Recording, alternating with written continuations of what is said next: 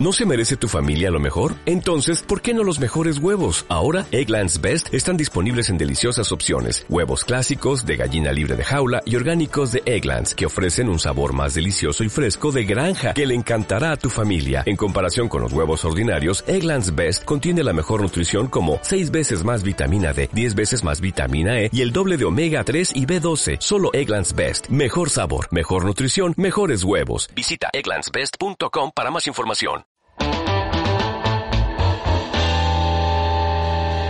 Este podcast va finísimo. Un podcast sobre Airsoft presentado por Fear Team. Edición especial Movente. Bienvenidos a un nuevo episodio de Este podcast va finísimo. Sí, está mal escrito, lo sabemos y lo hacemos a posta. Bienvenidos, como decía, y yo me presento, soy Azal, presidente de la Asociación FIAR de Valladolid, y este podcast va a favor de Batcher Brothers y el movimiento Movember. Hemos preparado este capítulo para entreteneros todo lo que podamos durante un ratito y que os olvidéis de que probablemente muchos de nosotros no estamos jugando desde hace bastantes meses por culpa de situación epidemiológica y también para ayudar a la gente de Movember a recaudar fondos durante todo el mes de noviembre con nuestro reto. Nuestro reto, como ya sabréis los que hayáis escuchado el resto de episodios, es publicar durante todo el mes de noviembre nueve podcasts, cada uno con un invitado especial y donde hablaremos sobre cosas del hobby y sobre todo cosas divertidas. Pero también queremos escuchar vuestras opiniones. Muchos sois los que nos habéis contactado ya desde la publicación del primer episodio y nos habéis comentado si os gusta, nos gusta, impresiones, consejos, algunos hasta nos habéis insultado, lo cual agradecemos también y por ello queremos eh, invitaros a que también sigáis participando y aportando vuestras opiniones tanto en iVoox como en YouTube, como allá donde consumáis este contenido.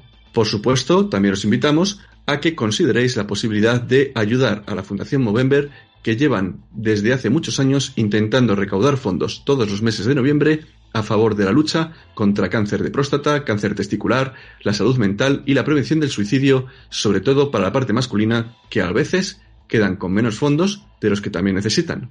Hoy tenemos con nosotros a Ángel, Ángel también conocido como El Paraca, de El Paraca y sus movidas y presidente de Tier Force Madrid. Bienvenido, Ángel. Hola, buenas noches, ¿qué tal, chicos? Perfecto, pues nada, oye, bienvenido. Y también tenemos con nosotros a John, vicepresidente de la asociación. Buenas noches, John. Buenas noches, chicos. También tenemos, como los últimos números, a nuestra chica del grupo, Mina. Buenas noches, Mina. Hola, buenas noches. Y hoy también vuelve a estar con nosotros nuestro compañero Kubi. ¿Qué tal, Kubi? Hola, buenas noches, ¿cómo estamos todos? Bueno, pues empezamos si queréis, Ángel. Bienvenido otra vez. Perdona que te invite y te reciba tres veces. Ya sabes que soy muy pesado. ¿Qué tal, tío? ¿Qué tal? Cuéntanos qué tal te estás tratando la vida últimamente. Pues como dices, es al principio un poco aburrido porque se puede jugar muy poquito, pero bueno, llevándolo lo mejor posible. Pues me alegro. Eh, Ángel, para el que no lo conozca, aparte de ser una de las barbas tácticas más famosas del Airsoft en español, también es el presidente de Tier Force Madrid, como ya he dicho, y tiene un canal de YouTube que se llama El Paraca y sus movidas. Cuéntanos, Ángel, ¿qué es lo que te lleva a crear el Paraca y sus movidas y cuál es el objetivo del canal, más o menos? Que la gente que no te conoce, pues te conozca un poco más. Bueno, pues yo el canal de YouTube pues, lo hice hace relativamente poco, hace un par de años, no llegará.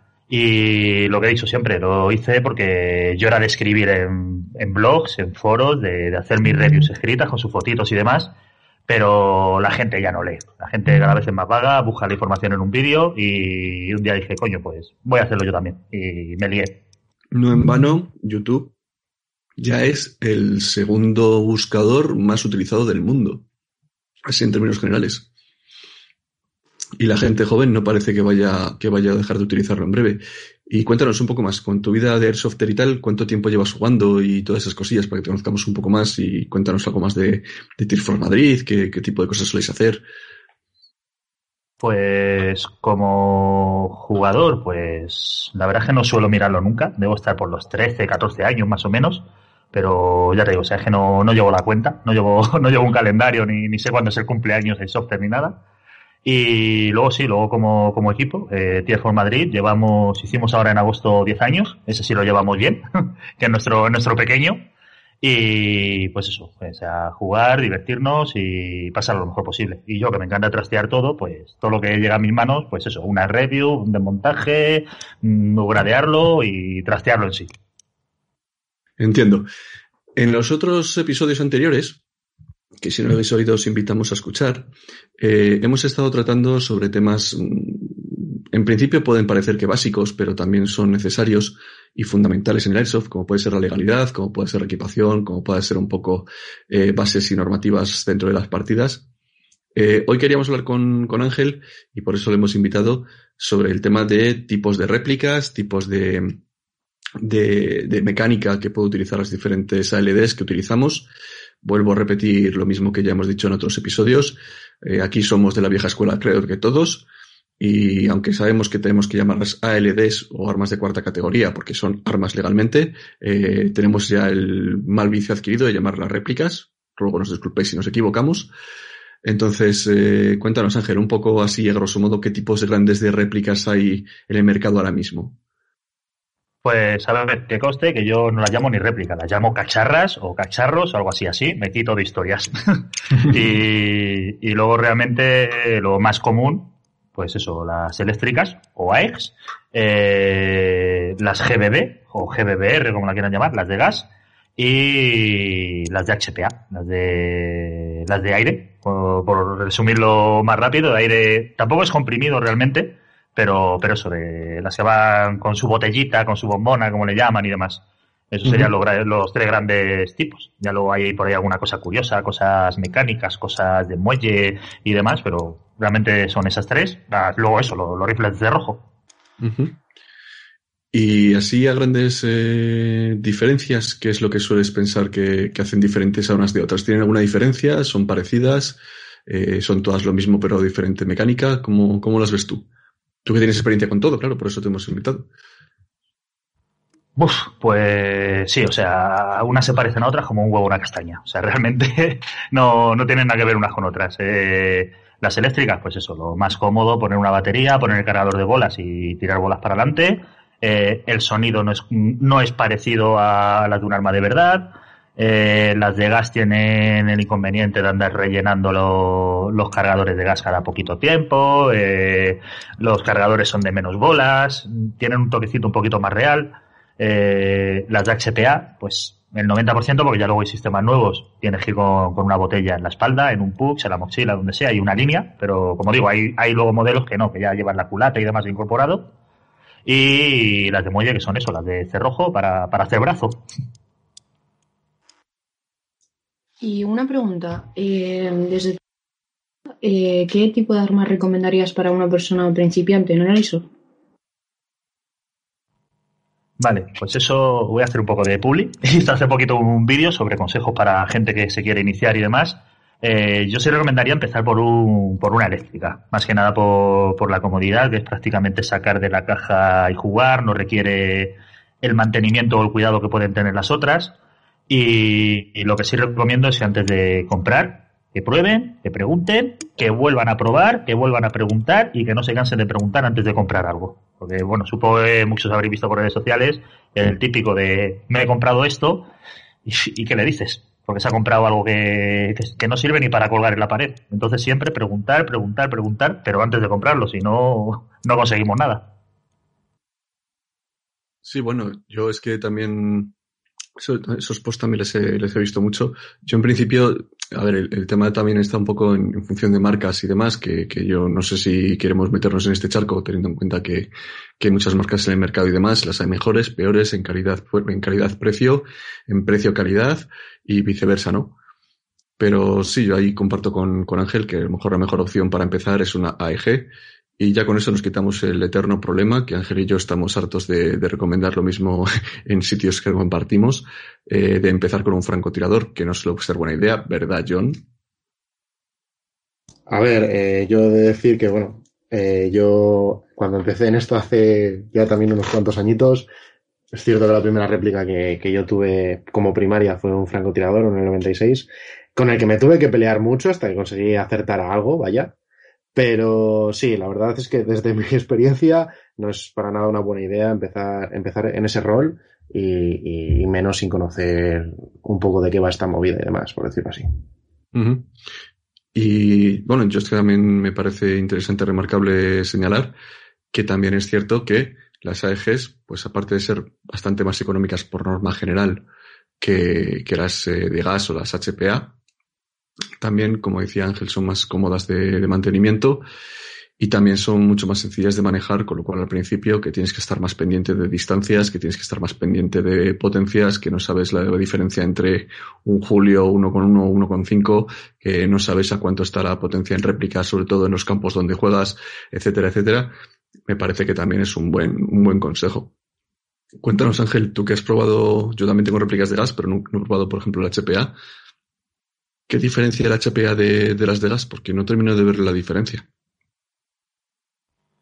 Vale, pues la primera es la estabilidad. O sea, la estabilidad que te da un... Eso sí, siempre hablando de todas bien cuidadas, ¿vale? Porque si luego tenemos el cacharro hecho una mierda, todos se rompen y todos, y todos van mal.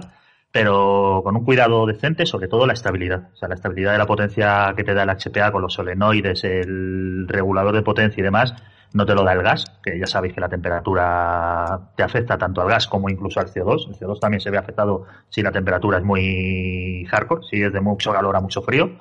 Y esta tira igual todo el año. O sea, yo lo que tengo por aquí, toqué el regulador hace, yo creo que la última lo toqué hace como año y pico, y porque fuimos a una partida que teníamos otras potencias, ¿sabes? O sea, es que no, no los tocas para nada. Sabes que llegas, pones la botella y te va a tirar a la misma potencia.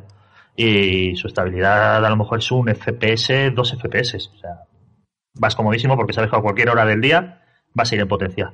Y sobre todo el poco sonido que hacen, que es algo que justo las de gas, las GBR, ya sé la MWS de Marui, las GHK, las Golden Eagle, las 40.000 marcas que hay, eh, el sonido es muy bestia. Entonces con esta, claro, o sea, vas con algo más silencioso y más estable de FPS. Yo, por ejemplo, lo suelo recomendar, pero siempre para roles de de tirador selecto, de francotirador semiautomático, de MR, como lo quiera llamar, para, para arriba si se puede. Porque para un fusilero realmente, pues ir silencioso y disparar a 6 metros, te van a ver, ¿sabes? Pero esto ya es más gracioso. Pegarle un tío a 30 o 40 metros y que no se entere dónde la sopla el aire, pues oye, es muy gracioso.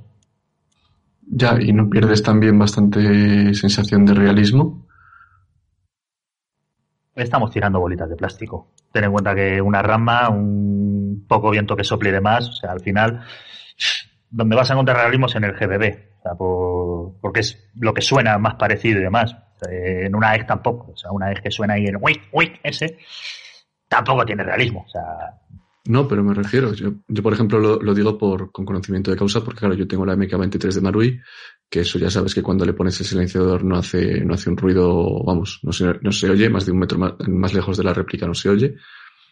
Pero claro, yo al final me acabé comprando una 1911 de KJ Works porque también quería tener la sensación de tener una pistola con blowback, de las sensaciones son diferentes, el disfrute es diferente. Entonces, no sé si con, a lo mejor con, con el HPA te pasaría un poco lo mismo, ¿no? Que sí, es, que no, no, termino de entender, es decir, mentalmente no termino de hacer la asociación, perdona que te corte, de mm, cuál es, entre comillas, eh, la escala. No sé si va primero la eléctrica, luego la de gas, luego la HBB, o si va la eléctrica, luego la HBB, luego el gas, o, en cuanto, no hablo de realismo, pero sí de, diferencias. Es decir, aparte de la estabilidad, que también te va a dar una eléctrica, tampoco veo mucha, mucha, mucha ganancia, más allá de encima tener que ir con la botella con tal, por no hacer ruido. No sé. Sí, ya te digo, o sea, es modo de, del juego que quieras hacer. También ten en cuenta que nosotros, yo por ejemplo, las suelo usar para partidas así tipo más mil y demás. Somos un equipo de muy poquita gente, no somos un equipo de estos de 30, 40 personas que, que entran en manada donde sea. Siempre, y además no suele tocar siempre, de no, iros a este punto y vigilar desde allí lo que se mueva y pégale el pelotazo que te encuentres. Entonces, quieras que no, llevar algo más silencioso nos favorece en ese caso. Pero es que es eso, o sea, es más pues, pues lo que te apetezca, si prefieres hacer ruido o no hacerlo. Últimamente, pues eso, me he pillado un par de, de MWS por, por, lo contrario, por el decir, joder, voy un domingo a desfogar y que suene esto ahí, pla, pla, pla, pla. Es más, me he comprado hasta, no sé si estáis viendo, ahora sale por todas partes, unos trazadores que pegan un fogonazo de luz delante que juntado al gas parece que está soltando una llamarada. Me los he comprado porque he dicho, digo, ya que hago ruido, que además se me vea y que se me escuche y, arrasar, como quien dice. Pero es eso, también depende de, del modo de juego que tengas. De todas formas, respecto a lo que decías hace un momento, eh, Azal, he visto algún alguna cosa de esta recambolesca, configuraciones extrañas, donde he visto HPA también con, con blowback. Quiero decir, puede ser una, una respuesta incluso a, al, a juntar todos los aspectos, el rollo del realismo, con el hacer poco ruido, con la estabilidad, con todo. Aunque el blowback siempre te va a restar un poco, pero me imagino que a base de ajustarlo y tal, eh, no sé muy bien cómo funciona el sistema para que también te dé blowback con HPA, pero me imagino que será similar al del gas y demás. Entonces, bueno, salvo la pérdida que pueda tener por, por la corredera por la cámara de expulsión, vas a tener también ese efecto con, con la estabilidad y demás, más, más similar al HPA que, que al CO2 o al gas. Ya, bueno, pero al final tienes que ir igualmente con la bombona de detrás y con la manguerita, que no sabes muy bien si vas llevando una réplica de Airsoft o vas de cazafantasmas. ¿Sabes? O sea, al final es un poco el tema. Sí, a ver, eso no te lo va a quitar nadie, ¿vale? Lo de que te toque llevar la bombona y te toque llevar la manguerita, además, también es cierto que hay mejores maneras de esconder la, la manguerita y otras peores. Entonces es, es, un poco como todo, también el conocimiento mecánico que tenga quien te lo monte o tú mismo y luego también las ganas que tengas de ponerte a esconderlo, que si pasarlo por un lado o por el otro, eh, ahí ya es la ingeniería humana su esplendor. Sí, eso sí, que conste, eh, es botella y línea, no bombón y manguera. la bombona la de butano. Eh, bueno, llámalo X, pero los profanos que no sabemos sí, al final es como más se conoce, como la bombona y como la manguera. Eh, a ver, el sistema este que dices, por ejemplo, con retroceso, que son los, los Quake, estos, por ejemplo, que tiene Wolverine, es muy flojito. O sea, yo los he probado y es, es muy flojito. O sea, es, te diría que incluso más flojo que, que los sistemas de recoil de, de las Tokyo Marui. O sea, es que sí, que notas que se mueve un poquito eso, pero, pero no lo notas. Como agarres bien el cacharro, ni lo notas el retroceso.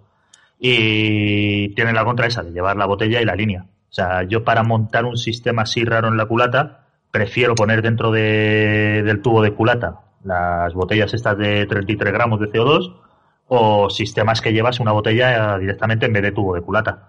Entonces ahí ya llevas un cacharro que no llevas cables, que no llevas líneas, que no llevas nada colgando. Y sigues teniendo esa estabilidad y el poco ruido pero incluso con, con, botella en línea, eh, o sea, ¿cómo se acostumbra uno? Porque esto es el, esta es la, la, típica cosa que a lo mejor tú la ves al principio y dices, va, nunca me voy a hacer a esto, siempre me va a resultar incómodo y muchas cosas me tiene que ofrecer a nivel de prestaciones para que me guste, pero yo creo que a lo mejor es una de esas cosas a la que luego enseguida te acostumbras y luego ya ni, ni te das cuenta, ¿no? Sí, o sea, ten en cuenta que eso, que a la, yo creo que a la segunda tercera partida ya ni me acordaba. O sea, llevas eso, o bien una moxilita chiquitita, rollo, incluso un camelback, en vez de llevar la vejiga de agua, llevas la botella y por donde tiene que ir el camelback, perdón, la, la manguera está del camelback en el chaleco, ¿sabes? Se va por la hombrera, tal, no sé qué. Ahí te la pones y ni la notas, con una correa que llevas colgando el fusil. Y ya te digo que a mí me sobraban a lo mejor 30 o 40 centímetros cuando me la pongo, ¿sabes? Lo justo para encañonar con ella y ya está. Y, y es que no lo notas. O sea, no llegan a ser molestas. Luego sí, te encuentras por ahí gente que lleva un botellón enorme en el cinturón detrás y dos metros de cable colgando. Y dices, ¿dónde vas? no, sí, eh, eh, hay, gente que parece que va a rescatar peña a un incendio. Sí, sí, sí, sí, o sea que van eso, van con toda la línea hasta, a lo mejor dos metros, no, pero un metro y algo que me parece que miden, sí lo llevan por ahí colgando. Hostia, yo prefiero llevar las cosas recogidas, igual que las correas del chaleco, que, los cordones de la bota metidos para adentro. Ya, ya se ha gusto de cómo se quiera vestir cada uno también. ¿Hay alguna diferencia eh, a nivel de, de, utilización aparte de la estabilidad de FPS y demás? O sea, ¿va con más fuerza? ¿Va con menos fuerza? Eh, ¿Tienes que tener más cuidado? Porque es una, es una típica pregunta que me suelo encontrar cuando me toca pasar crono en las partidas, eh, que te llega alguien con la HPA y tal. Y sí, de acuerdo, le mides los FPS, pero sobre todo nosotros ahora que estamos empezando a medir también en julios, incluso a mitad de partida pedimos a la gente medir en julios para ver con qué gramaje está jugando y demás y evitar el Joule Creep. Em, no sé si en, en, HPA se puede notar más o se puede notar menos en fuerza, o si va en potencia FPS es fuerza, o eso cómo lo has, lo has podido ver, ¿lo tienes calibrado o no? Eh, sí, y es justo lo que dices. Cronando a Julio, siguiendo al ejemplo más básico, el 1,14 Julio de fusilero, te da igual. O sea, vas a disparar igual con una EG en distancia que con un HPA, que con un GBB, o sea, porque va a la misma potencia de salida la bola. Ya si es FPS, te cronan a 350 FPS o 349,9 y le pones las bolas de 0.36, 0.40, 0.45 incluso visto en esas potencias, ahí ya tienes un Joule Crit del carajo, como se dice. Pero te pasa en eso y, por ejemplo, te pasa en, en la fábrica de Joule Crit por excelencia, que es la MK23. O sea, que la gente le mete bolas de 0.45. No, no, yo en la MK23 no le meto más de 0.25, pero por, por no hacer daño, vamos, es que cuando le pones el silenciador extiendes el cañón. Pero, pero ves, ese es el rollo, o sea, le metes 0.25, 0.28 incluso, te digo, bueno, vale, para que tengas ahí unos cuantos metros de distancia efectiva y tal, pero esa pistola, yo creo que vamos que todos lo sabemos, que hay gente que le mete 0.40 tranquilamente, y eso es una hostia de julio bastante seria.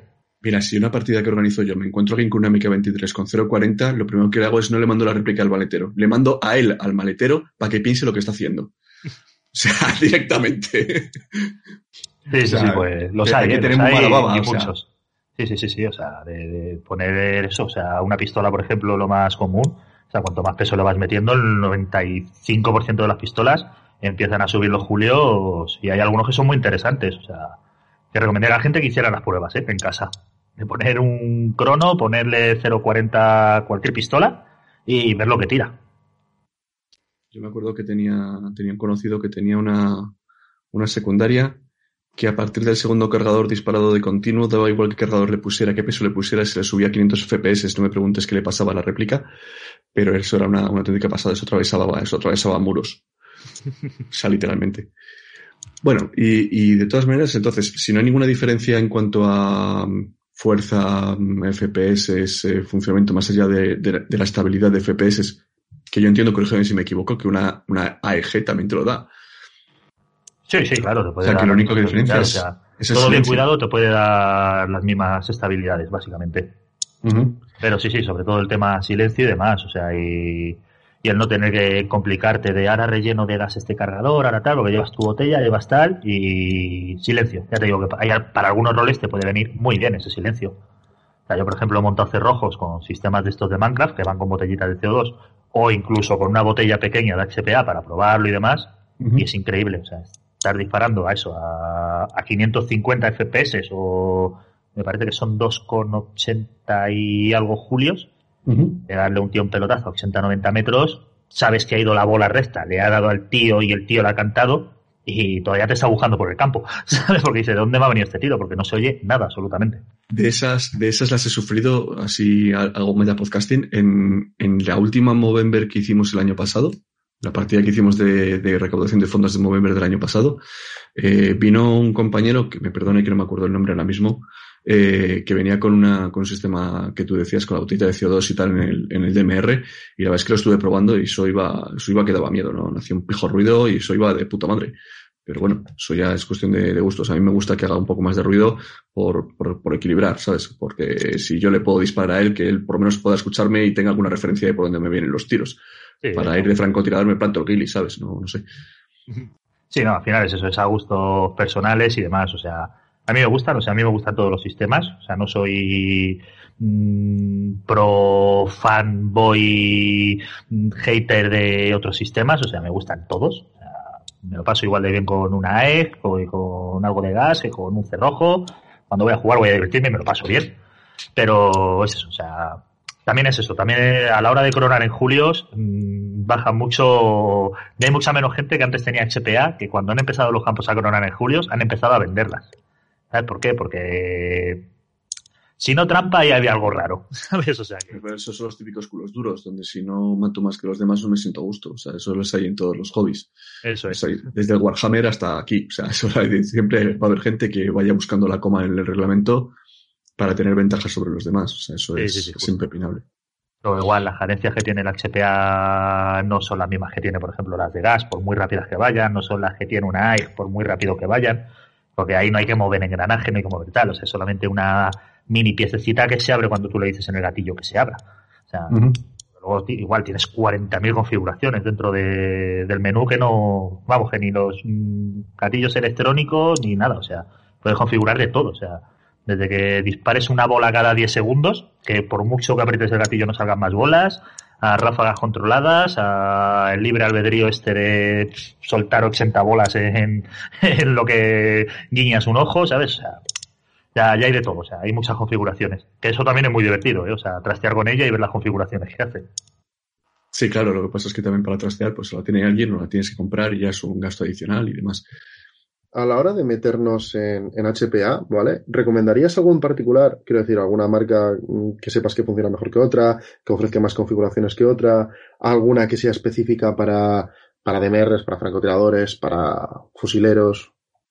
Sí, sí. Si no te quieres complicar, comprar una Wolverine entera. Formato M4, tienes de distintas longitudes. Ahora también te las venden con distintos formatos de lo que hemos estado hablando antes, con la línea colgando del pistolete, con para ponerle botellas de CO2 de estas de 33 gramos, con el sistema Quake este de retroceso. La compras, la sacas, regulas a tu potencia y a jugar. No tienes que hacer nada.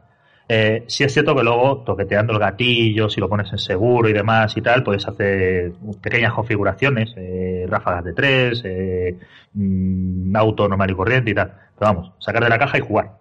Y luego sí, si te quieres enredar y demás, el sistema Fusion Engine de Polar Star. Ese es, esa es la marca a batir. Sí, bueno, Polar Star siempre ha estado, siempre ha estado un poco en boga con lo de los sistemas HPA y demás. Y para francotiradores, ¿alguna cosa en particular que hayas visto tú que digas, joder, esto lo he visto, lo he usado y es que da miedo, o sea, da miedo? No, no, no, no, no, por favor, no contestes a esa pregunta porque es John, es el franco del equipo y es lo siguiente que va a querer hacer. Y no te pienso dejar coger el CAR y ponerlo en HPA. o sea, A ver, para, reconócelo, y estabas pensándolo ya. para cerrojo lo único así que hay son eso, los sistemas Minecraft, que es mm, la gente normalmente, si puede en el tubo, en el cuerpo, en la culata y demás, se lo pone ahí, que es a lo mejor el tamaño es como dos botellas de CO2 normales, de estas, de las grises. Es de ese tamaño más o menos, viene con un mini regulador y luego en vez de llevar el muelle, el pistón y todo eso, llevas dentro ahí el sistema. Pero ya te digo, o sea, yo he probado rifles de cerrojo con, con esos sistemas y tampoco me han terminado de convencer mucho, ¿sabes? ¿En qué les ves que flojean o que digas tú, no me acaba de convencer? O sea, que digas particularmente, no, es que tal. Eh, sobre todo la autonomía. O sea, ten en cuenta que al final cada 15, 20 bolas, a la que cambias de cargador, tienes que estar cambiando la botellita de CO2, no sé qué. Que ya con lo lento que va un cerrojo, cambiando cargadores, tiro a tiro y demás, y ya unes esto, ya, pff, o sea, ¿sabes? Ya tienes que decirle a tu compañero que te cubra durante 20 minutos, saca la botella, quítate los guantes, ponte la otra, atornilla todo otra vez, o sea, al final se hacen un rollazo. Ya, que al final eh, no, no, no, son la- no son precisamente. Bueno, sí, es las gallinas que entran por las que salen. Al final tienes un sistema que sí, que a lo mejor merece la pena en cuanto a precisión, eh, consistencia y demás, pero la autonomía no merece la pena. No obstante, claro, no obstante, eh, sí que he visto, sí que he visto, ah, el, el sistema Minecraft le conozco, el, el Minecraft, no el Minecraft. Eh, pero sí que había visto alguna aberración de estas, eh, con latiguillo, con, con, con bombola y demás, para, para francotirador. Además, lo vi en un L96 de Well. Juraría que lo que llevaba era un sistema de Polar Star, pero a lo mejor me estoy equivocando. Comprarte un, L, un L96 de Well para meterle un Polar Star, no tengo muy claro si es una genialidad o una turbería. Eh, depende para lo que lo quieras. Al final es lo de siempre. ¿En qué te, merece- en qué te interesa mm, gastar el dinero? Quiero decir, que es, es la eterna pregunta de, la Airsoft. ¿Te merece la pena gastarlo en externos, en internos, comprarte un sistema que sea tanto por dentro como fuera lo más OP del mercado? O al final muchas, muchas veces en, los franco, en la mayoría de los jugadores que juegan el rol de francotirador montan ellos sus propios rifles. Yo he montado un montón de rifles. Eh, es una manera de aprender. Lo que pasa es que luego llega un tiempo, que es lo que, lo que siempre comento con todo el mundo, que al final eh, lo que quieres es un, un, un, francotirador con el que ya no quieras liarte la cabeza, que es sacar de la caja y jugar. Yo es el motivo por el que yo me compré el SG-24 en Obridge, al margen de que cada uno opine lo que deje de opinar de este señor. Yo he visto que es un rifle que funciona muy bien, que es sacar de la caja y jugar. No hay que hacerle historias, más allá del mantenimiento. Se le pueden hacer alguna mejora, pero tampoco es que digas tú, bueno, eh, tal. Y después de hablar con muchísimos usuarios del SSG24, un foro que incluso estoy en el Facebook con ellos, un grupo y demás, eh, salvo cuatro o cinco cosas, que es prácticamente cambiar la cámara y poco más, no hay apenas mejoras para ese rifle. Y es un rifle que funciona muy bien, que para la partida Milsin o la partida del domingo, lo que tú quieras, te haces fácil los 80, 90, 100 metros incluso en un día bueno, ciento algo, incluso hemos visto a que los ha hecho, eh, ya está. No, al final es no liarte la manta a la cabeza. Ya cuando ya te has gastado tanto dinero en piezas, en pruebas, en historias, al final lo que quieres es un chisme, que es una, un cacharro, sacar de la caja y jugar. No necesitas más. Sí, pero vamos, o sea, al final todo es mejorable, como dices, o sea, igual que con el SSG este, te pasa, por ejemplo, con los SRS, que son, o sea, es la leche, a mí me encanta ese cacharro, pero todo es mejorable al fin y al cabo, o sea, siempre vas a decir una goma un poco más durita, un nube en forma de diablo en vez de en tal, un muellecito un poco más flojo, pero pongo un cañón más estrecho, al final siempre, siempre se puede mejorar todo. Pero sí, o sea, al final ya muchas veces busca la comodidad de decir, mira, que me venga ya hecho, juego, pego cuatro pelotazos y para casa. Pero muchas veces, por lo menos para mí, eh, el tema de andar mejorando muchas veces no es porque no estés satisfecho con, con, el rendimiento que te está dando, sino porque también es parte del entretenimiento, ¿no? o sea, a mí, a mí me gusta mucho, a mí me cuesta mucho renunciar, y más ahora este último año que, que las partidas han estado mucho más espaciadas, en decir, joder, con la cantidad de pasta que me he dejado yo en esto, en general, entre unas cosas y otras, pues hombre, eh, utilizarlo unas horas, una vez cada semana o una vez cada 15 días, como, como que no me sale y al final pues andas trasteando por el simple hecho de eh, pues sacarle más horas de uso a, a lo que tienes. Sí, No, no, a ver, está, está, claro. De hecho, es más. Eh, eso, yo soy, hobby, eso. Claro. Yo soy un ejemplo práctico. O sea, yo, aun a pesar de todo ello, me compré el SG24 y el último año, este de COVID no, el anterior, me le he pasado cambiando cañones, cambiando gomas, eh, cambiando, intentando cambiar la compresión del cilindro para, para que salga de otra manera, eh, probando bolas. Eh, al final, a ver, el que trastea, trastea, va a trastear con lo que sea. Te puedes comprar la Wolverine, petadísima del mercado, o una sistema, o lo que tú quieras, y el que trastea va a seguir trasteando. Pero al final la finalidad es que tú llegues a una partida del domingo o a un entrenamiento y que, y que estés lo más a gusto posible. No, claro, claro, pero es, lo, es, es por ejemplo lo que dice Kubi. Eh, al final siempre va a haber, y lo que decía antes también el Paraca, que al final va a haber algo que vas a decir tú, no me acaba de, creo que puedo un poco, sí, siempre ese, ese creo que puedo o ese uh, falta. Sí, claro, pero ahí está motivado por el si hago esto voy a mejorar en el campo o voy a estar más a gusto.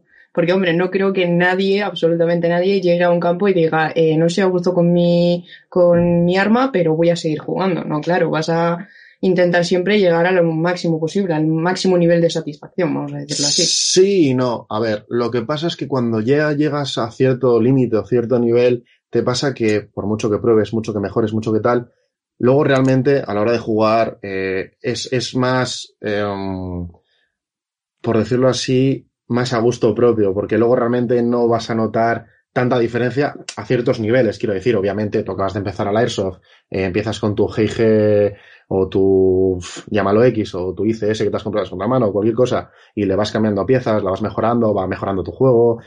Es, es, una, es una cosa con otra. Pero a ciertas alturas, cuando ya te has gastado una barbaridad de dinero, ya tienes súper chetadísima la réplica o la LD o la cacharra, que a gusto del consumidor, es un efecto placebo. O sea, al final la retocas por, por, por el decir, es que, claro, lo que decía también un poco Kubi, el, tengo esto aquí, voy a seguir haciendo cosas, dado que solo no puedo ir a estar solo con ello el domingo después de todo lo que he invertido, tanto en horas como en dinero, y es el efecto placebo, es decir, pues, pues esto, pues, pues el nu, pues la goma, pues el cañón, pues he leído que este cañón nuevo, los Crazy Jet de no sé qué o el tal, le da un poco más. Luego la realidad es que o la diferencia es muy pequeñita. Hombre, claro, pero también te digo una cosa, yo hablo desde el punto de vista de una persona que acaba de empezar, literalmente llevo tres días, entonces a nada que mejore un poquito, para mí va a ser todo nuevo y todo va a ser mejorable. Vosotros, por ejemplo, que lleváis más tiempo, a lo mejor eh, cambiar una gomita o una cosa pequeña no vais a notar la diferencia, pero para mí va a ser un mundo lleno de,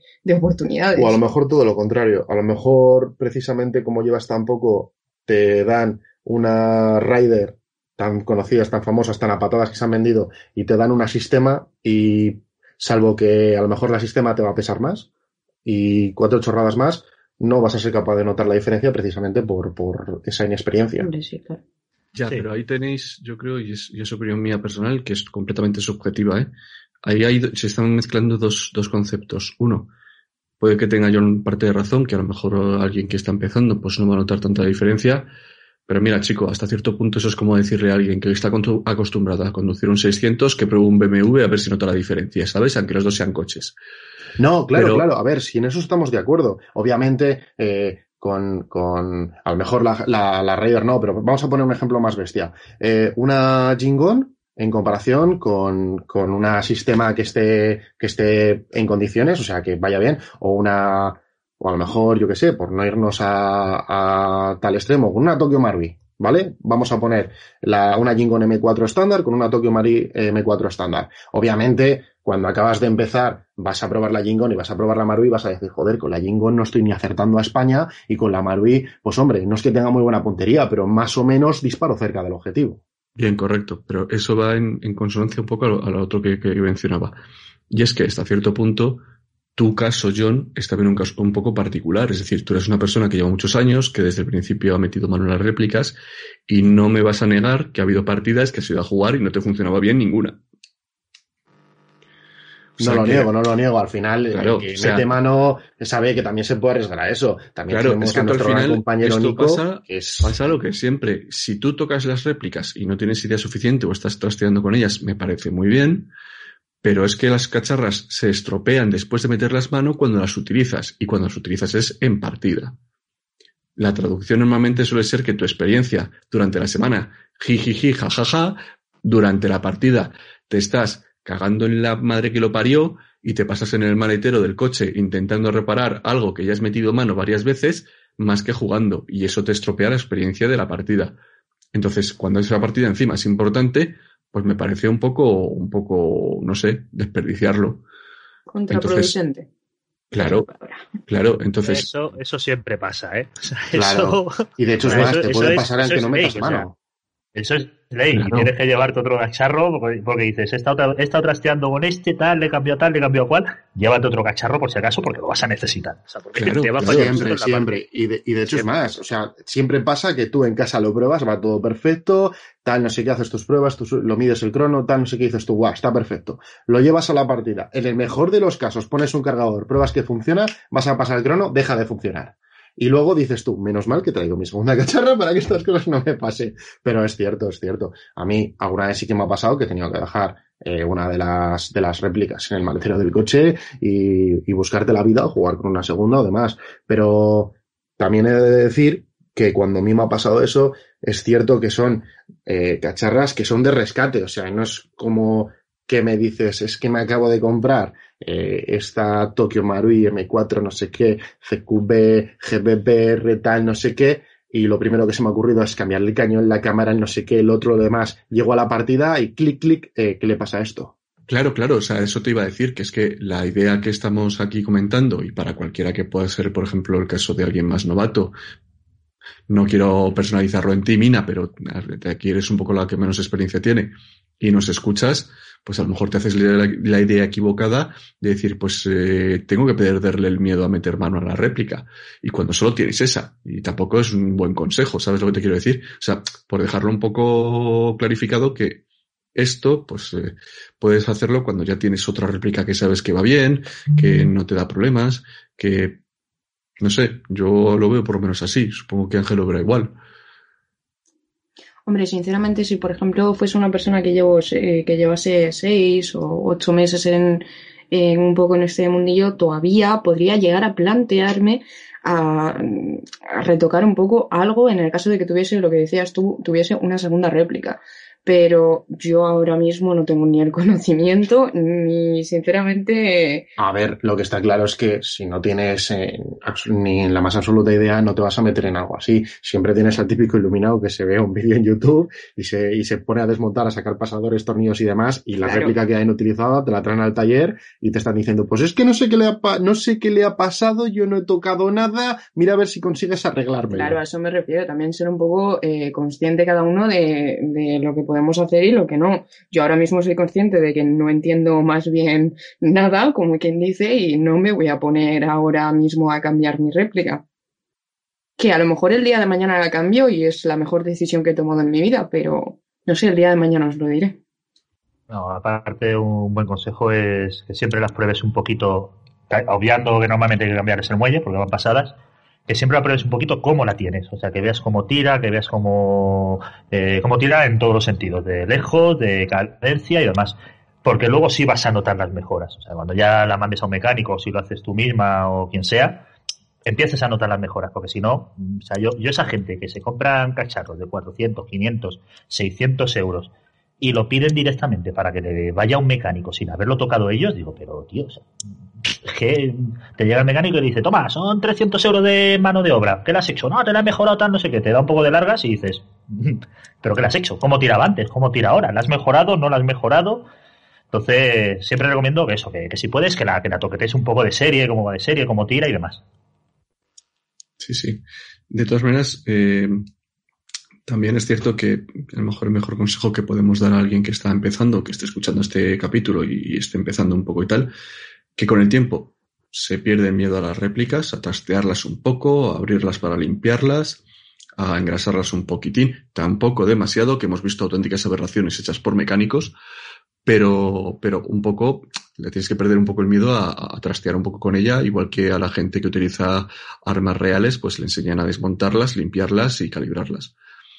Pero también es cierto que el mejor consejo es que si quieres empezar a trastear, sea a partir de tu segunda réplica para tu función. Es decir, si es tu primera eh, primaria o rifle de asalto, pues que sea para hacer tu segundo rifle de asalto. Y que tengas un recambio, como decíamos antes, en el maletero siempre. Por si acaso, por si falla. Por eso es la principal razón por la que, gente, por la, que la gente se compra una segunda réplica. Para tener una en el maletero, o bien para tener un segundo rol, o para tener un backup. Entonces, eh, yo creo que, y al menos es mi opinión, puedo equivocar, pero yo creo que es el mejor consejo que se puede dar a esa gente que está empezando. Sí, desde, luego eso, o sea, no hacer luego la unidad que tienes porque lo mismo te quedas el fin de semana sin jugar, o sea, es que es una putada. O te toca cogerte un alquiler y gastarte, no sé cuánto estarán por vuestra zona, yo creo que por la mía estarán por los 20, 30 euros el alquiler, que dices, tío, y encima estás jugando con algo que no va fino, con algo que no va bien, con algo que se ha pegado 40 golpes el fin de semana anterior, ¿sabes? Te amarga la partida. Nosotros, ya te digo, o sea, nosotros como equipo de más siempre llevamos una o dos de por si acaso. Igual que, o sea, que tenemos que usar cuatro baterías en el equipo, llevamos 15. Que tenemos que usar mm, dos botellas de gas por partida, llevamos ocho, ¿sabes? O sea, llevas ir de sobra para lo que te pueda pasar. Pero sí, sí, o sea, si tienes una, no te arriesgues mucho. Y munición también, por favor. Porque luego aquí tengo compañeros que no quiero mirar a Azal, digo, hoy va. Bueno, en cualquier caso, porque eh, también hay días que, no sé, que yo me traigo mi bolsa de bolas nuevecita y de repente hay tres que me dicen, hola, si me he quedado sin bolas. Y mi bolsa de bolas, pues, bola, vuela en, en una mañana porque la gastamos entre cuatro. Pero hay que ser generosos y compartir, y hoy por ti, mañana por mí. ¿Entiendes? O sea, es muy sencillo. Pues hoy te gorronea a ti, mañana gorronea a John, al día siguiente a Mina. Y cuando más me divierto es cuando le gorronea a John las de 0.40. Entonces, no, joder, es que sois unos pejilgueros, joder. Quiero, quiero añadir que el día que gorronees a John, guay, el día que gorronees a Mina, estás gorroneando también a John, ¿vale? Sí. De todas formas, lo que sí que quería, lo que sí que quería añadir de este tema es que una cosa que sí que me parece importante es evidentemente, o sea, si no sabes y, y sobre todo, si no tienes con qué sustituir eh, lo que vayas a tocar, no toques. Pero una cosa que también me parece bastante importante, lo digo porque luego lo he visto y, y, y también te da lugar a problemas, es que aunque tú no vayas a tocar tu réplica, ni le vayas a cambiar nada, ni la vayas a desmontar, eh, tienes que saber cómo funciona porque, porque muchas veces ves a, ves a alguien que le deja de funcionar algo, tiene algún problema en mitad de partida y va preguntando como un loco qué pasa. Y es la cosa más sencilla del mundo que casi todo el mundo que se haya interesado lo más mínimo por saber cómo, cómo funciona, sabe cómo solucionarlo. Y entonces, eh, mientras que tú no tienes la obligación en ningún momento de mm, tocar absolutamente nada, o sea, si no quieres tú puedes perfectamente comprarte una cosa, sacarla de la caja y no abrirla en toda la vida, cambiar la goma, estas cosas, eh, el muelle cuando va pasada, pero ya está. Eh, pero por lo menos saber qué es lo que tienes entre manos, porque, porque eso sí que me, considero yo por lo menos que es parte de tu responsabilidad y, y, y bueno, y que así entiendes lo que es, cómo funciona más o menos a grandes rasgos, aunque sea lo que tienes entre manos. Sí, claro, eso al final es así siempre. O sea, eso es, es impepinable. De todas maneras, yo sí que quería preguntarte, Ángel, yo que sé que de primera mano que, lo, que los has probado y los has trasteado, eh, ¿qué opinas de las nuevas que ha sacado de gas de, de Jingon? ¿Merece la pena para alguien que está empezando siguiendo la línea de Jingon, que suele ser réplicas baratas para comenzar? ¿O, o directamente... no, o Golden Eagle? O Golden Eagle, perdón, sí me, me he equivocado, disculpa. Pues eh, toqueteé una un poco, o sea, realmente una partidilla y tal que nos juntamos y demás. Y era de un compi, que es el que me hizo el vídeo para el canal. Y la verdad es que la tenía ya muy toqueteada, porque el chico es un manitas y cambió el muelle de no sé qué para ponerle uno más flojo, o sea, los típicos 40.000 millones de cambios. Y va muy bien. Y los chicos estos de... Nunca me acuerdo de cómo es el nombre exactamente este de Instagram. GBP eh, Ford, cuatro por tiesos o cuatro por tiesos, algo así, nunca me acuerdo bien de cómo es el nombre, las pintan muy bien. Y oye, que por doscientos y pico brillos, que tienes algo con el realismo del gas, que, que tira en condiciones, que tira red y demás, pues oye, bienvenido sea. O sea, es que todo lo nuevo que salga en el mercado y las marcas que salgan y los modelos que salgan, bienvenidos son. Ya bueno, pero siendo Golden Eagle, Mm, no tendríamos que preocuparnos un poco de las holguras y la longevidad que tengan ese tipo de réplicas. Sí, pero eso te va a pasar con la Golden Eagle eléctrica, con la Golden Eagle pistola y, con la Golden Eagle escopeta. Claro, claro, a, eso me, refiero. O sea, es que es por la marca que es como es que la gente también sepa un poco lo que está comprando. Estás comprando una Golden Eagle. no, puedes pedirle los acabados de Marui o los acabados de un sistema. Claro, claro, pero eso como hasta dentro de un año cuando las gamas estas nuevas han salido de cuerpo metálico, tal, no sé qué, empiecen a sufrirlo, o sea, porque más o menos de caja, de, caja de casa te vienen bien ensambladas, bien montadas y demás. Entonces, esas son las cosas de con el paso del tiempo. O sea, yo tengo un compi de equipo que tiene su 1911 de Marui desde hace 8 o 9 años y tira como si lo hubiera sacado de la caja ahora mismo. Eso sabes que una KJ Word, que una eh, Secutor, que al final va a ser KJ Word, va a ser APS, va a ser cualquier marca rarucha y demás, no te lo va a hacer. Yo tengo por aquí algunas pistolas, tengo una 1911 de WE que eso tiene unos bailes y unas holguras y no ha salido al campo. ¿Sabes que Dices que le han saltado las holguras sola en casa.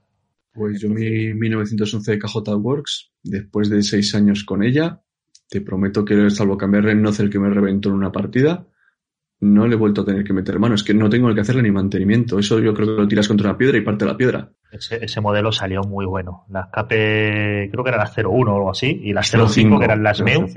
Sí o algo así, que, luego estaban las normales y las MEU, o sea, esos modelos salieron geniales. O sea, yo he visto a gente que ha cambiado piezas de la de Marui para ponerle la de una cajota Work. salieron, o sea, fueron unos modelos geniales. Yo tengo por aquí un par de ellas todavía. No sé por dónde andan. Estoy aquí en, la cueva. Esta es la cueva de los vídeos.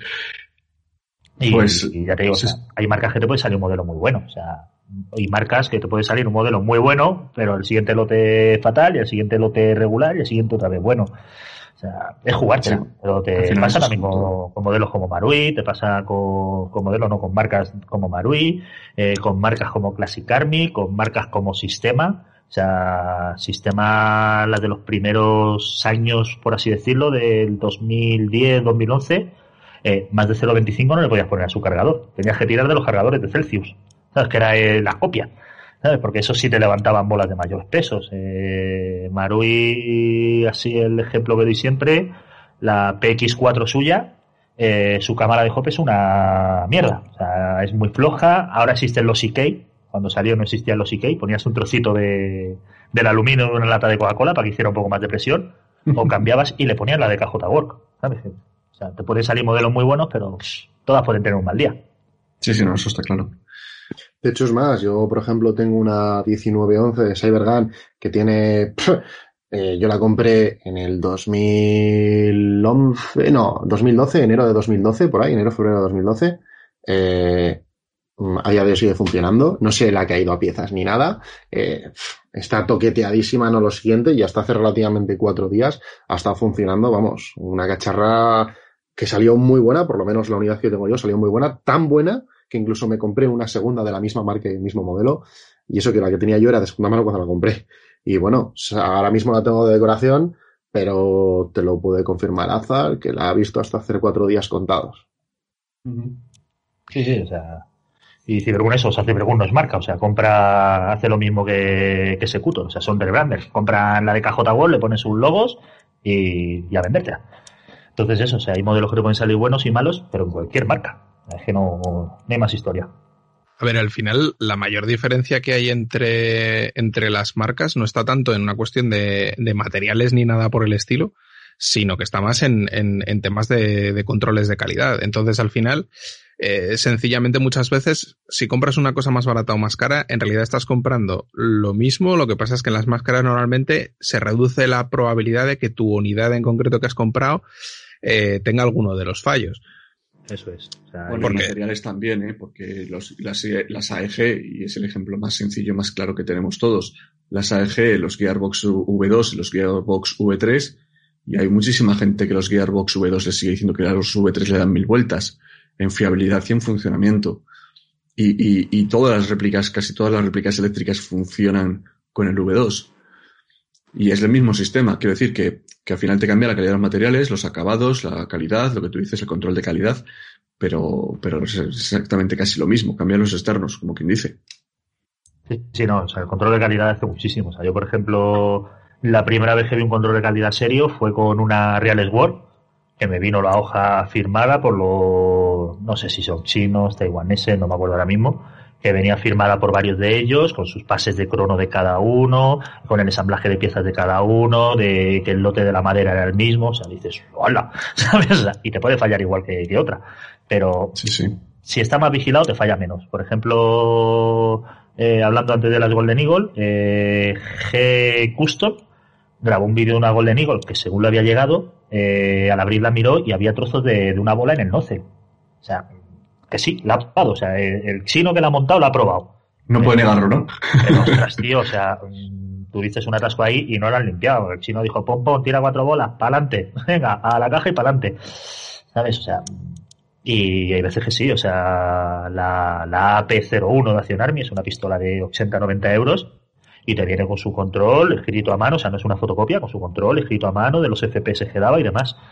Pero eso, o sea, dependiendo del control de calidad. O sea, las AEG, eh, las famosas Specna, las eh, Rossi, las de Full Metal Arms, todas salen de la misma fábrica. Salen de la fábrica de, de, la que hace las Specna. No sé cómo se llamará la fábrica de nombre realmente.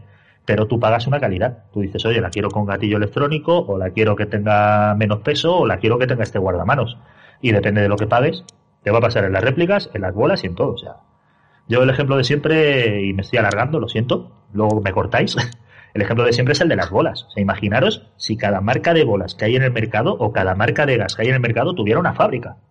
O sea, China, vale, son mil millones de chinos, pero iban a trabajar 700.000 chinos, en, o sea, 700 millones de chinos en el ISO.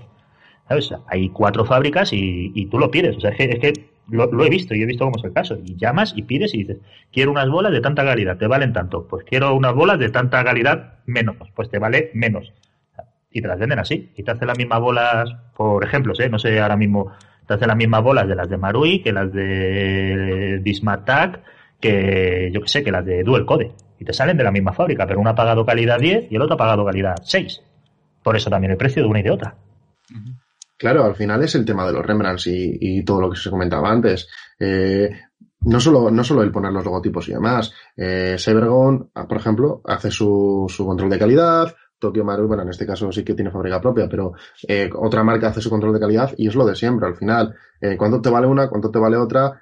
Aparte del logotipo, que todo el mundo sabemos que vale un dinero ponerlo y todo eso y que te lo cobran en el precio final, pero al final es, es eso también.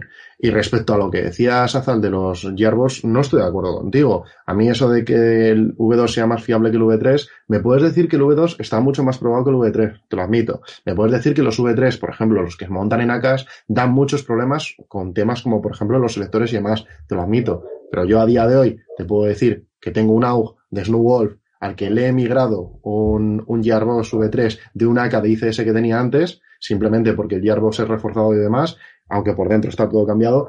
Y si quitas lo del selector y demás, ese Gearbox eh, pff, tira fuego. Tengo además metido el, el chip, los ASCU, y, y, ese, y ese, esa réplica, ese AUG tira fuego ahora mismo. Por eso te digo que lo de los V3, lo de la fiabilidad, mm, es muy relativo. Es en ciertas no cosas. He dicho, no he dicho que la V3 sea peor que la V2. Eh, a ver, no, a lo mejor es un poco creado confusión. Digo que hay mucha gente que opina que el V3 no es más, igual de confiable que el V2, que está mucho más probado, que está mucho más testeado, que tiene muchos más años de, de rodaje. Eso es A lo ver, que he al dicho. final, al final es lo de siempre. Eh, ¿Qué es lo que más se ha producido en el Airsoft? M4s, ¿qué es lo segundo que más ha producido? AKs, son los Yargos que más utilizan el V2 y el V3. Claro, Claro. a ver, eh, tienes más comunidad que va de americanos o va con réplicas tipo yankee que, que las de acá, aunque ahora se han puesto bastante las pilas. Bueno, eso no, no te creas, no te creas. Eso lo vemos desde nuestro punto de vista, yo creo, europeo y occidental. Pero yo creo que te vas a jugar a la zona de Bulgaria, Checoslovaquia para la derecha y te encuentras con que casi todo el mundo va de Ruski o muy parecido, ¿eh? O sea, no te creas Pues- tampoco que hay...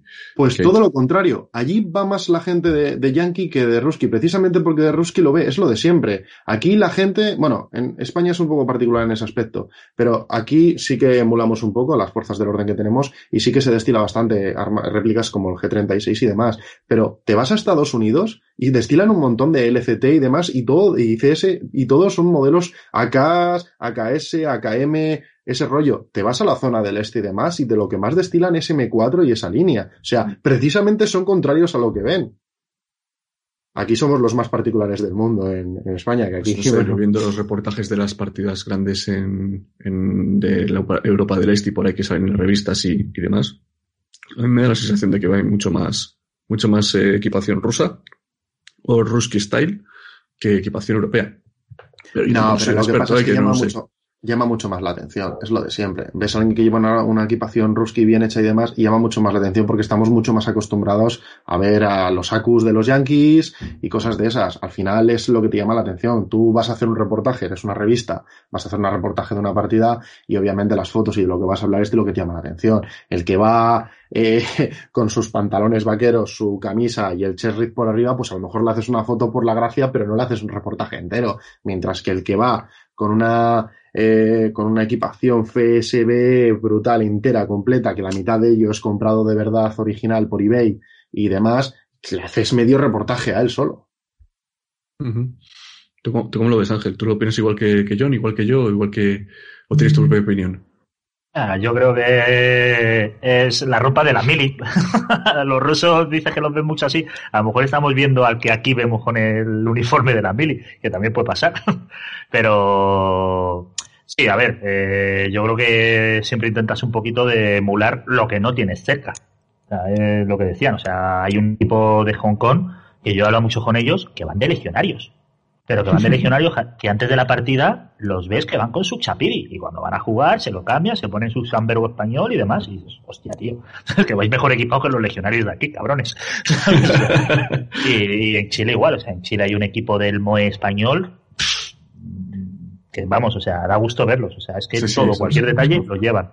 Y lo mismo, o sea, quizás por estar aquí, a veces se habla con alguno de ellos y tal, y oye, incluso se les ha dicho, oye, si necesitáis algo de material, se mira de enviároslo, tal, ¿sabes? O sea, pero sí, siempre tratas de emular un poquito a- al que no tienes cerca. Si eres ruso, pues dice, pues al yankee. Si eres yankee, pues al ruso. Y nosotros estamos aquí en el medio. De todas maneras, ya por ir terminando un poco esta, mesa de debate, eh, me gustaría preguntar a Mina, que es la que un poco más novata desde el punto de vista, o que aporta el punto de vista más de, alguien que acaba de empezar el hobby. ¿Te has enterado bien de lo que estábamos diciendo? ¿Te ha parecido correcto? ¿O habría alguna pregunta que le, te gustaría hacerle Ángel respecto a equipación, réplicas, eh, sobre todo réplicas y tecnología que te haya quedado poco claro, que te haya quedado con alguna duda? A ver, siendo totalmente sincera, ha habido partes del podcast en los que me he enterado bastante. Ha habido partes en los que he tenido que preguntar a John al lado, en plan, espérate un momento, explícame otra vez esto. ¿Siguen hablando en español? Eh, sí, algo así, ha sido como un, ¿de verdad siguen hablando en español? ¿Os habéis puesto a hablar Pero- chino de repente? ¿sabes? Ha sido Sí, un comentario que me ha soltado. Cuando habéis empezado con las marcas y todo, ya yo ahí ya Ahí me es he cuando me ha perdido un preguntado, poco. "Ah, ¿sabéis hablar mandarín? Eh, no me habías comentado nada, cariño. Sí. Pero sí que es cierto que un conjunto de todo sí que, sí que me he enterado bastante y además es un poco, siendo un principiante, pues es un poco, te suena todo un poco a chino. pero poco a poco pues eh, vas aprendiendo. La verdad es que ha sido muy fructífero y os doy las gracias, de verdad. Y sí que tendría alguna pregunta. Eh, cuando te he preguntado antes al principio que, qué, tipo de eh, qué tipo de réplica recomendarías, me has respondido, pero yo te preguntaría más, ¿recomendarías a una persona que acaba de empezar que se cogiese una secundaria o una primaria? La primaria siempre, claro. Siempre la primaria. Eh, si no puedes entrar a pegar tiros dentro de la casa porque no tienes distancia, tal, no sé qué, mm, pues te esperas fuera hasta que ahorres, que veas que te gusta, que te compres una secundaria y demás, pero secundaria es eso, segunda. Y un poco contraproducente porque imagínate, yo soy una persona nueva, entonces más o menos lo de las distancias no las calculo muy bien. Puedo pensar que una distancia es la correcta, quiero decir que estoy dando a alguien y que hay tres metros o cinco metros y entonces no le voy a hacer daño, pero como tampoco estoy muy acostumbrada, coger y pegarle a dos metros un, un tiro y eso duele, que a mí me lo han hecho. Hombre, a ver, eh, que también pasa, y eso yo suelo discutir mucho con ese tema y además, eh, si a cuatro o cinco metros, incluso te diría diez, le pegas a un tío en la cara, sea con lo que sea, eh, con una pistola, con un fusil, con un cerrojo, con lo que sea, le has ido a dar aposta. O sea, porque con esas distancias tan cortas, yo creo que el hop no llega a actuar como para que la bola se te levante, eh, no llegas a tener retrocesos tan bestias como para que el arma se te levante un metro y le pegues en la cara. O sea, vas a posta. Entonces, el primer consejo, eh, primaria, eh, fusilero, para que sea el menor daño posible. Ten en cuenta que hay algunas pistolas que realmente, hay veces que las pistolas pegan más fuerte que el fusil. O sea, por el tema del gas y demás. Eh, y sobre todo, eh, nada de apuntar a 90 grados. Siempre el cacharro un poquito más abajo de la cuenta, para eso, para tirar del techo hacia abajo. De eso me di cuenta al principio. Y sí que es cierto que es lo que decías un poco con, con la de las pistolas. Sí que es cierto que la primera vez, bueno, solo he ido una vez a una partida, ha sido además hace poco, porque con esta situación pues tampoco podemos hacer mucho más. Fui a un entrenamiento, además no fue partido. Hace poco, dices, han pasado unos meses. Bueno, quiero decir hace poco en relativa a situación COVID, ¿vale? Y, y al, al, disparar con mi M4 no tenía más o menos ningún problema, quiero decir, hasta que me acostumbré a la mira y eso, pero sí que es cierto que a la hora de coger la pistola tenía muchísimo más retroceso y era mucho más difícil apuntar. No es que tenga más retroceso, es que tiene retroceso. Bueno, Estás comprando eh, una vez con una vez, una vez 02, entonces... aparte, del retroceso no la llevas no la llevas a agarrar al hombro, no, no, estás echada más o menos sobre ella, sino que estás con las manos. Espero que use las dos, no hagas como las pelis que van sí, con sí, sí, sí, No, eso me ocurre. si se nota. si hace eso la echamos, digo. siempre, siempre el gas se va a notar. O sea, yo tengo por aquí una pistola muy graciosa que es una Col 25. O sea, que me cabe. O sea, yo creo que si cierro la mano con ella, me cabe. Y mm. ostras, cuando pega el tiro dices, joder, o sea, tiene su retroceso, su sonido y tal. Dices, joder, cómo mola. Es exactamente lo que me pasó al principio. O sea, incluso me asusté de decir, eh, no pensé que iba a ser así, ¿sabes? Sí, sí, o sea, eso, eso pasa siempre. O sea, y yo incluso con la de años que llevo, con la de cacharros que he probado, porque es lo que digo, o sea, llevo dos años con el canal de YouTube, pero llevo como, pues fue antes del equipo, pues a lo mejor 11 12 años haciendo reviews. O sea, he probado trastos y todavía hay algunas pistolas que me sorprende, que la vas a coger y dices, ah, tal, no sé qué, pegas un tiro y dices, wow, ¿sabes cómo, cómo tira esto? O sea, pero sí, o sea, yo siempre recomiendo empezar con una primaria, porque una, una pistola te vas a amargar cuando estés en campo abierto, vas a decir, es que estoy tirando a 20 metros, a 25, que no llego, tal.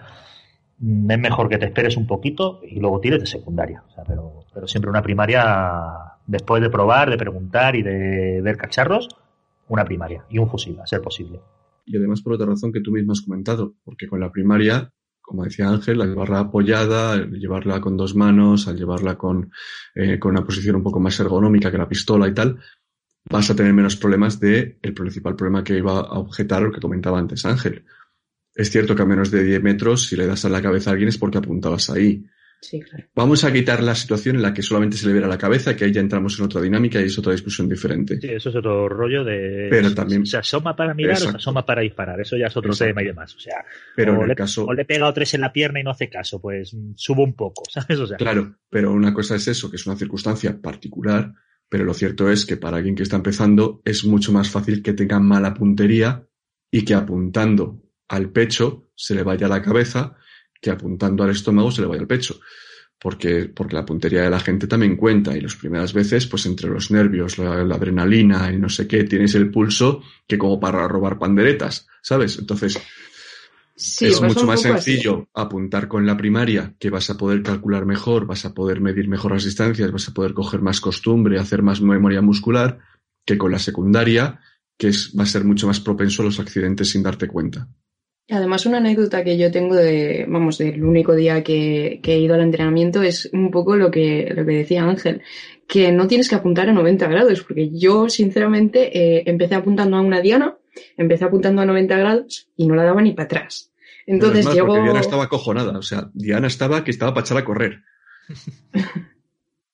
Y, y eso, hasta que llegó John y me dijo, vamos a ver, gira, o sea, mm, apunta un poquito más abajo y inténtalo ahora. Y es ahí más o menos cuando ya empecé a dar un poco a las cosas. Es lo que decías también tú, Azal, al principio. Eh, al principio entre la adrenalina, el no quiero que me den, que esto hace daño al fin y al cabo.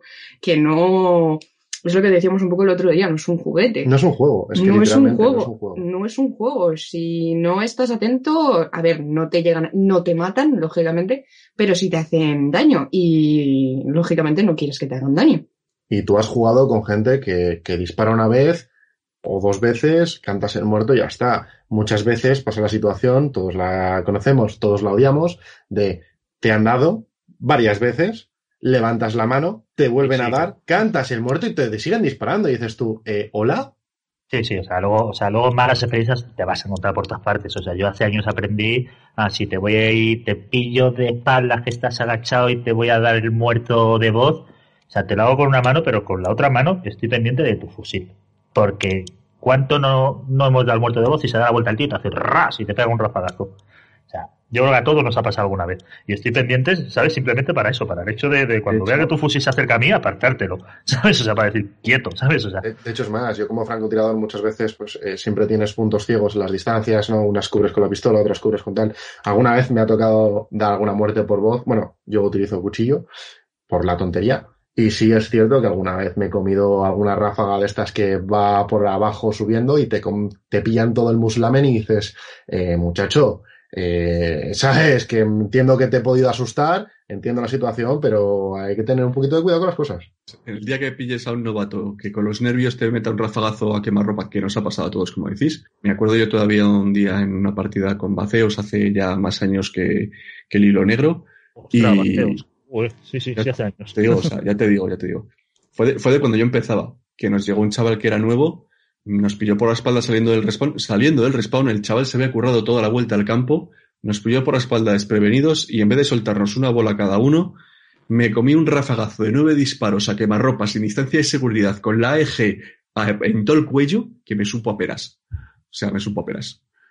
Entonces, como la gente tiene esas dificultades y tú puedes controlar lo que haces tú, pero a lo mejor no los nervios del otro, pues también hay que tener un poco de precaución porque no deja de ser un hobby que, oye, hay que tener un, cierta, un cierto cuidado, ¿no?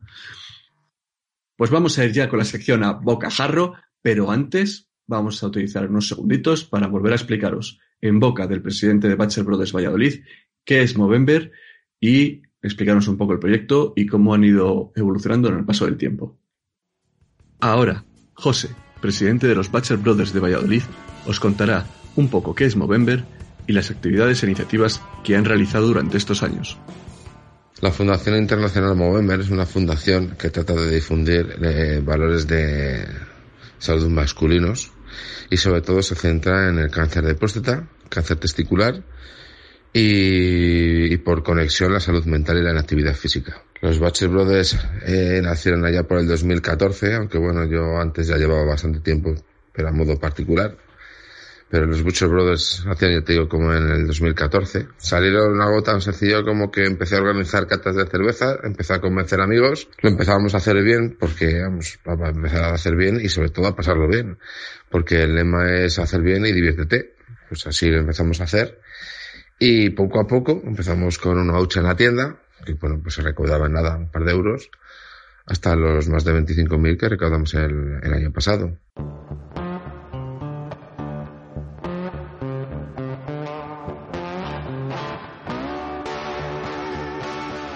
A Bocajarro, una sección de entrevista en formato CQB. Bueno, pues ya estamos a Bocajarro, una sección CQB donde el invitado responde siempre a las mismas preguntas estúpidas para hacernos reír lo máximo posible. Ángel, ¿preparado o quieres ir cantando muerto por voz antes de empezar? Nada, nada, dale caña. Hemos venido a jugar. De caña, pero si llevas la máscara del unicornio, si no llevas la máscara del unicornio, no. O es- no, la tuya es la de caballo, perdón, es la de caballo. No, no, yo te- tengo las dos. Tengo la de unicornio y la de caballo. Y tengo una de Deadpool. O sea, tengo, tengo aquí colección. Sí, pero esa la llevas debajo de la cabeza de caballo. Eh, tengo bien, de- muchos fetichismos. mejor me callo los funcos. Eh, decía que... mm, Bien, empecemos. ¿Qué es lo que te lleva a empezar en el Airsoft? Y si conocías el mundillo en anterioridad y, y tal, o cómo, cómo fue tu, tu llegada al, al hobby. Pues lo conocí estando en el ejército. Estaba, como bien mi nick, para acá, estaba la brigada paracaidista. Vino un distribuidor a vender G36 de Classic Army al cuartel y no le hicieron caso. Luego sí, luego con los años sí se ha empezado a implementar un poco el Airsoft para entrenamiento y demás, pero se las compramos nosotros. O sea, realmente fuimos para él y dijimos, ven aquí que te las compramos nosotros. Y ¿Tan ¿Pasadas iban de FPS? Joder, iban pasadísimas de FPS y yo creo que como todo el mundo, o sea, bueno, aparte los de siempre, de las típicas pistolitas estas de los chinos, de los 20 duros antiguamente y demás, o sea, nos íbamos por las tardes a pegarnos pelotazos sin gafas, no no sé por, no sé por qué tenemos los dos ojos, realmente todos. No, no, yo preguntaba si, si tan pasadas de FPS iban que tenía que ir a venderlas a los cuarteles. No, para, para tema de entrenamiento, para poder matarte, pero no matarte del todo. Para tema de. Iba a decir escape room, no son escape room, son las kill room, esta, la, las Sí, sí, no, se lo he entendido. Era, un chiste malo sin gracia, pero bueno, ya sabes que el- mi humor es muy particularmente tonto. Vale, ¿cuál es el momento más divertido que recuerdas desde que empezaste en el Airsoft? Uf, yo creo que todos. Yo, la partida que dejé de divertirme, eh, dejaré el hobby. Pero me han pasado de todos. O sea, desde eh, metérsenos la cabeza de una vaca en, en una partida dentro de la tienda de campaña, a, Sí, sí, o sea, a perder, a perder compañeros de- y decir, pero ¿dónde estás? ¿Pero dónde estás? Hablando por el walkie tirando el GPS y estar dando vueltas mm, como tontos, unos alrededor de otros, dando vueltas continuamente, a, a olvidarme la réplica, a irme a una Milsim y olvidarme la réplica en casa. Suerte que llevamos siempre una segunda, una tercera, o sea, ya aprendimos de eso. A, a luego 40.000 anécdotas de, encontrarte a un tío vestido de espartano con espada por ahí corriendo, a, de todo. O sea, ya te digo, o sea, yo creo que la partida que, que esto deje de divertirme un par de partidas seguidas, digo, lo dejo. ¿Y cuál fue tu, tu primera, tu primera Ya lo has dicho un poco que fue la, la G36 esta que, que te vendieron en el cuartel. Sí, o sea, te podría decir, no, la primera fue la pistola hasta que me compré a escondidas de mi padre con seis años, pero que eso no ha hecho, o sea, no me fastidies. O sea, es como si digo que llevo jugando al fútbol 30 y tengo 36 años, 34, porque tenía una pelota con dos añitos. ¿Sabes? Pero sí, la, la primera fue esta, fue un G36 de Classic Army, y luego la siguiente fue un M40 de la marca Sun Project, que ya ni existe. ¿Y todavía las tienes o las vendiste, tiraste, se rompieron hace tiempo? Eh, la Sun Project se la vendía un Giri. Mm, No os imagináis, porque eso ya se hizo objeto de coleccionismo y, y me pude comprar varios cacharros, equipación y demás cuando se la vendí. Y el G36 estalló ya con el paso de los años. El pobre estaba ya, tenía más cinta delante que, que fusil. Si tuvieras que empezar ahora en el hobby, y supongo que también te pasó hace unos años con, con Gemita y tal, eh, ¿qué LED recomendarías comprarte? ¿Una barata y malucha o ahorrar para comprarte una mejor o un poquito mejor? Te puedo decir que te va a comprar un sistema, pero una un poquito mejor para mejorar tu experiencia. No, no, no, o sea, eso, eso lo tengo clarísimo. Eh, vuelvo a hacer spam al vídeo ese que, hice sobre principiantes y demás, que lo pruebes. Ya el 90% tenemos un amigo que juega y es el que nos engancha, que lo pruebes, que él te puede dejar un cacharro, lo pruebas, ves que te gusta el hobby y demás, pues ahora ahorra un poquito y cómprate algo en condiciones. No te compres un cacharro que, por lo que decimos, que tiene holguras, que te va a dar disgusto, que eso mm, no, no, no disparas dentro de un arco iris. O sea, ahorrar y cogerte algo un poquito en condiciones. Ujú. Anda que no hemos respondido esta pregunta tuya en Foro Coches. Eh, casi ninguna vez. ¿Qué campo recomendarías a gente que sea de tu zona o que vayas habitualmente y que merezca la pena el viaje a gente que no sea de la zona? Uf, esa, esa va con saña. a ver, Va nosotros, con nosotros realmente por Madrid jugamos un poquito precisamente porque no hay partidas así de larga duración y demás, que es, que es lo que más nos entretiene. O sea, yo prefiero jugar una vez cada mes, mes y pico, pero es una partida de 12, 24, 48 horas y tal. Y en Madrid no tenemos esa oferta, o sea, realmente no, no hay esa oferta. Ha habido alguna, pero la última creo que la hicimos nosotros, la, la Black Lenin 4. Me quedé Pero- con ganas de ir. No, pero me refiero no, no, no partida, sino campo. Sí, sí, O por sea, eso. un campo que digas, mira, este campo, aunque las partidas sean de domingo o sean de tal, el campo mola mucho, tenéis que venir, aunque si de fuera merece la pena pegaros el viaje. Sí, por, por eso te digo, o sea, que realmente, o sea, yo todos los campos de Madrid no los he probado, o sea, pff, pero por ejemplo, Vallingrado es muy divertido si te gustan los sitios así con distancias un poquito más largas, porque tiene mucho llano. Eh, el campo este del Enclave, eh, que es de los mismos de Distrito 9, o sea, ese, ese campo es un CQB, son cuatro plantas, me parece increíble, o sea, no hemos ido por- porque estamos en 2020 y ya sabemos todos cómo estamos, pero eso es un CQB increíble. O sea, tenemos unas ganas de, de cogerlo, decir, mira, para nosotros solos y nos entretenemos allí como monos. Eh, el cortijo está muy bien porque tiene tienda al propio campo. Entonces, claro, si se te olvida el gas, las bolas, eh, el fusil, ¿sabes? Eh, el uniforme, siempre puedes hacer alguna compra de última hora. Tiene también un pequeño bar, ¿sabes? Para el tercer tiempo y demás. Entonces, eso yo creo que, que serían así los tres campos más recomendables a mi gusto. ¿Y qué partida con nombre propio recomendarías que también merezca la pena el viaje realmente? ¿Alguna milsimo, alguna partida así grande que digas, esta tenéis que ir sí o sí, que mola? Entre toda esa gran oferta que hay de partidas anualmente de, de varios días y tal, una que digas, esta la recomiendo.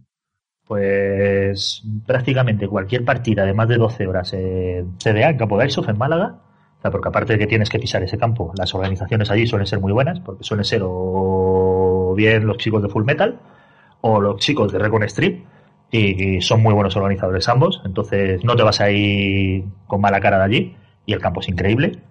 O luego, una vez en la vida por lo menos, tienes que ir a, a una Prometheus. Eh, yo creo que a día de hoy es el evento más grande que hay.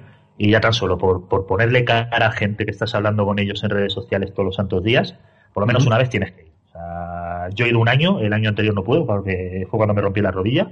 Eh, pero vamos, o sea, este año teníamos plaza para ir, se ha tenido que anular, pero vamos, el año que viene, en cuanto se pueda, estamos allí por eso, para, para vernos con todo el mundo. Y luego, aparte de eso, es una partida muy, muy divertida, son dos días con sus dos noches, bueno, tres días y dos noches.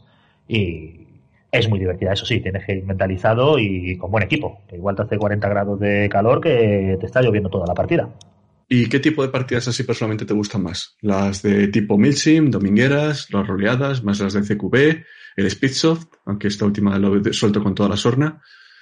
No, no te creas, a mí el Speedsoft me parece muy interesante, pero no lo practico. Igual que me puede parecer interesante la Fórmula 1, pero no la practico. No, no, a ver, que no se me ha entendido. La sorna lo digo porque te conozco, no porque la Speedsoft no me parezca Airsoft, ¿vale? Cuidado que hay que Sí, sí, matizar o sea, las cosas. No, no, no, no, te he entendido, pero eso, o sea, que la gente se piensa que, ah, no, no lo practico porque, vamos, yo no estoy ya para andar corriendo por ahí 10 minutos, no te digo dos horas.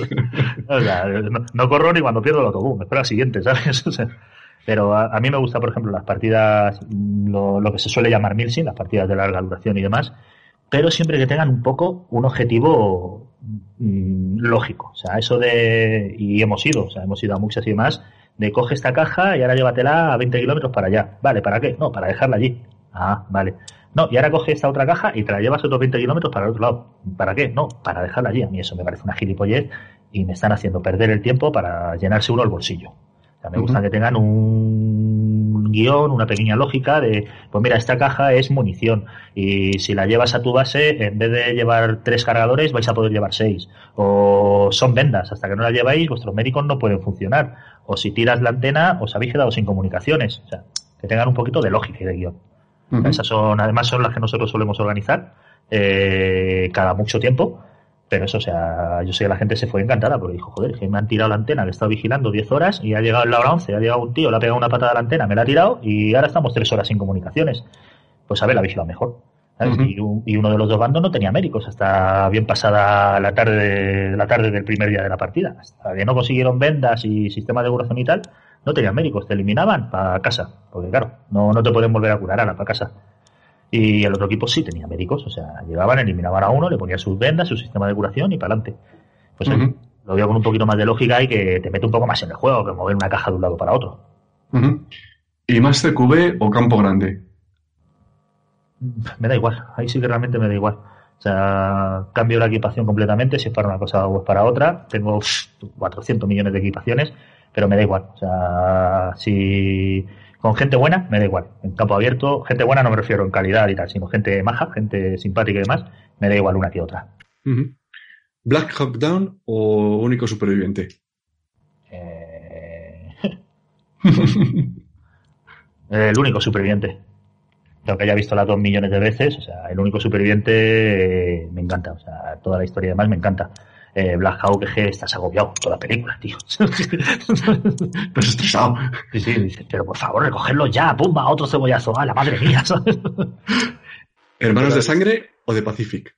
Pacific, fíjate que no la he visto todavía. Es de esas series que siempre digo, y la tengo en el ordenador, o sea, pero no la he visto todavía, así que hermanos de sangre, o sea. Y para terminar, ¿Six o SEAL Team? Six. ¿Six? ¿Por qué?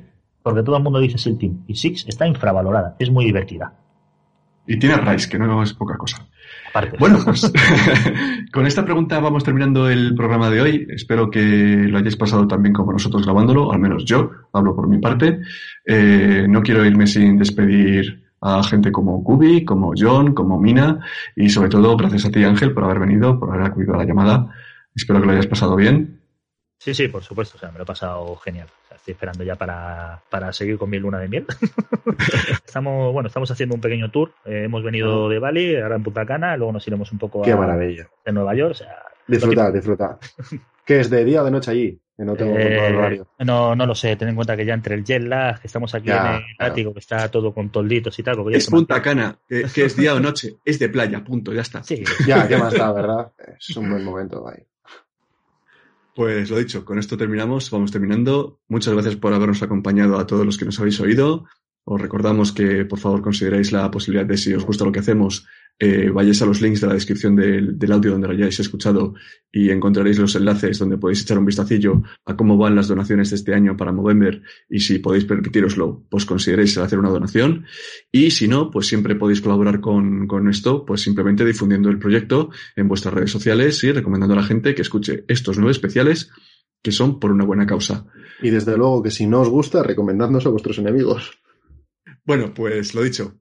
Nos vemos en el próximo episodio. Buenas noches, buenos días, buenas tardes. Depende si estáis en Punta Cana o en España. Nos vemos pronto. Chao, chao. Este podcast va finísimo.